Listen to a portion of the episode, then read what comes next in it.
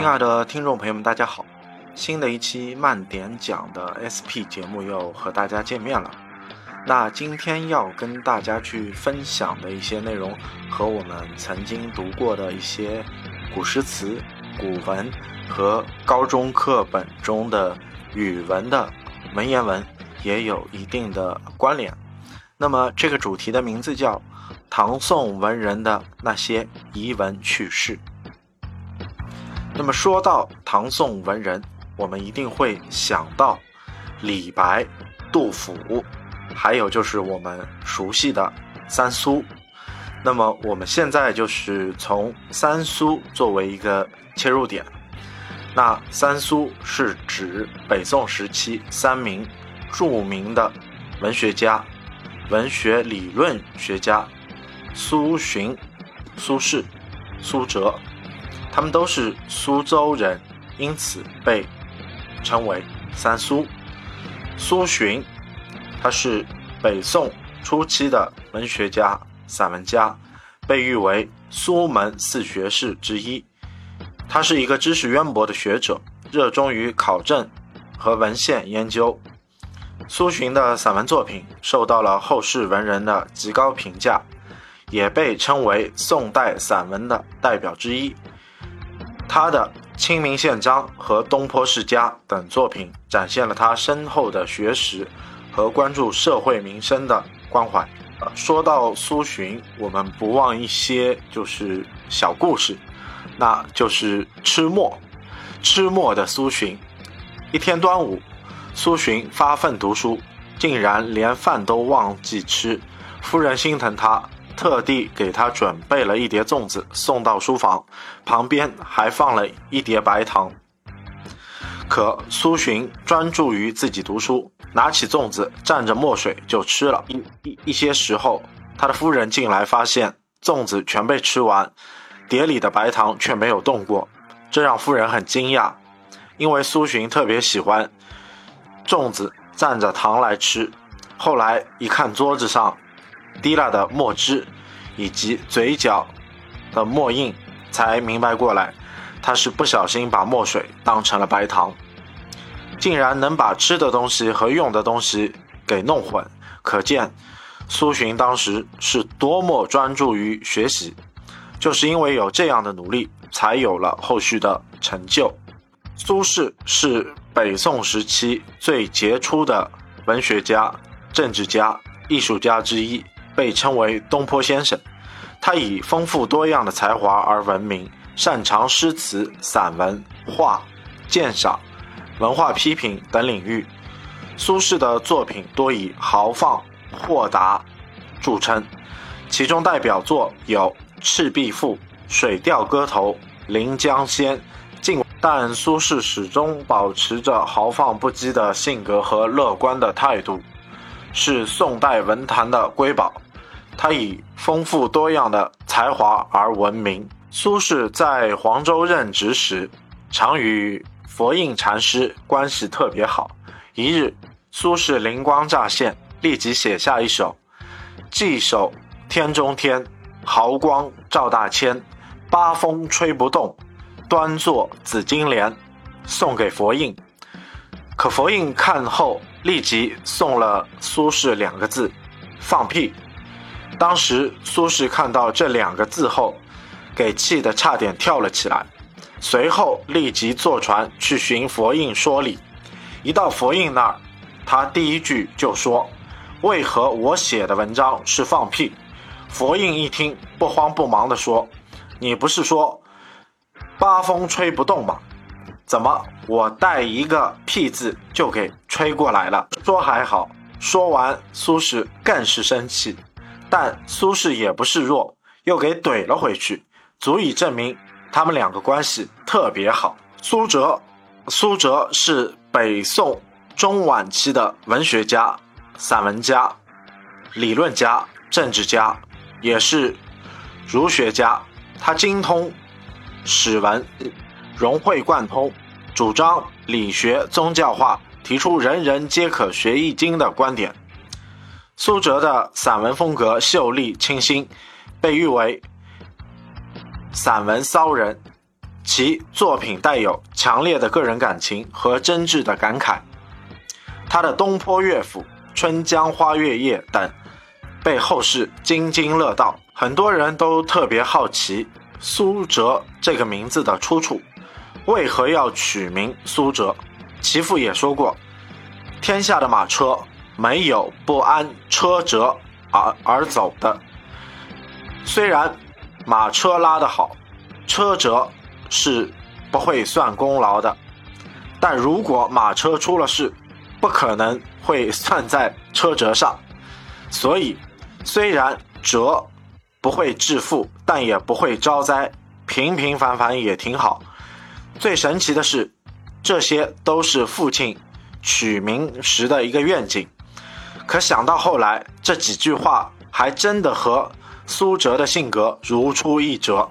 三苏各自在文学和政治上均有突出的表现，他们的作品不仅在当时影响巨大，也对后世文学产生了深远的影响。他们的创作和思想开拓了宋代文化的新天地。并为后世文人树立了榜样。李白和杜甫是唐代两位伟大的诗人，他们之间有一些有趣的故事。李杜之争，李白和杜甫被尊为唐代两大诗仙，他们分别代表了两种不同的诗歌风格。李白崇尚豪放不羁的骚体诗。其作品充满浪漫主义情怀和想象力，杜甫则以现实主义风格著称。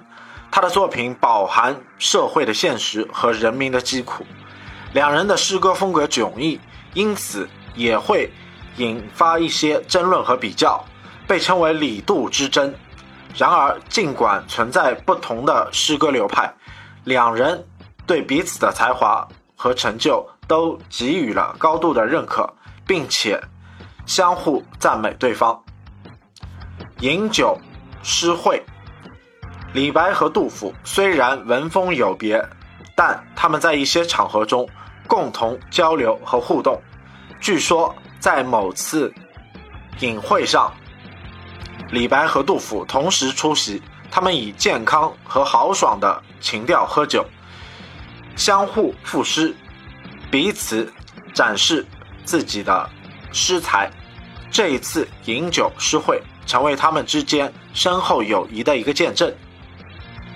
李白护送护送杜甫回长安，在开元末年，杜甫被贬至边陲，前往河西进行边防巡视，途中杜甫遭遇盗贼的袭击，身边的随从被杀。幸运的是，李白在附近旅行。得知情况之后，义无反顾地护送杜甫回到长安。这件事展现了李白对杜甫的友谊和支持。杜甫在写《丽人行》纪念李白，李白在边疆逝世后，杜甫写下《丽人行》这首诗，以纪念他的故友。诗中描述了李白的才华、豪情、荣耀。表达了对李白早逝的感伤和思念之情。李白和杜甫是唐代文坛最重要的两位诗人，他们的诗歌才华和个人经历都给予后世留下了深远的影响。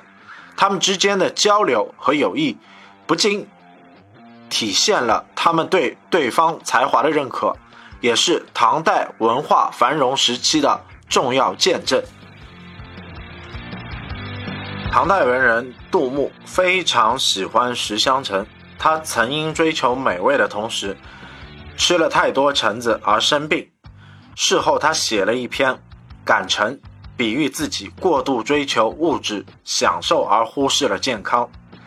唐代文人白居易曾经担任过宰相，然而他在官场的生涯并不顺利，经常因为反对权贵。而被贬到一些偏远的地方，他曾在田埂里耕作，但意外的在犁地的时候把了自己的脚。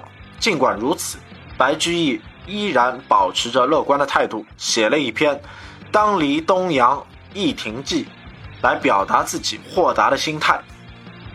宋代文人苏轼厌倦了官场生活，辞去官职。他曾因激烈的言辞批评高官而被流放到黄州（今湖北黄冈市）。在黄冈期间，苏轼撰写了大量的诗词，其中最著名的是《黄州寒食诗》，讽刺了官场腐败和丧失人情之事。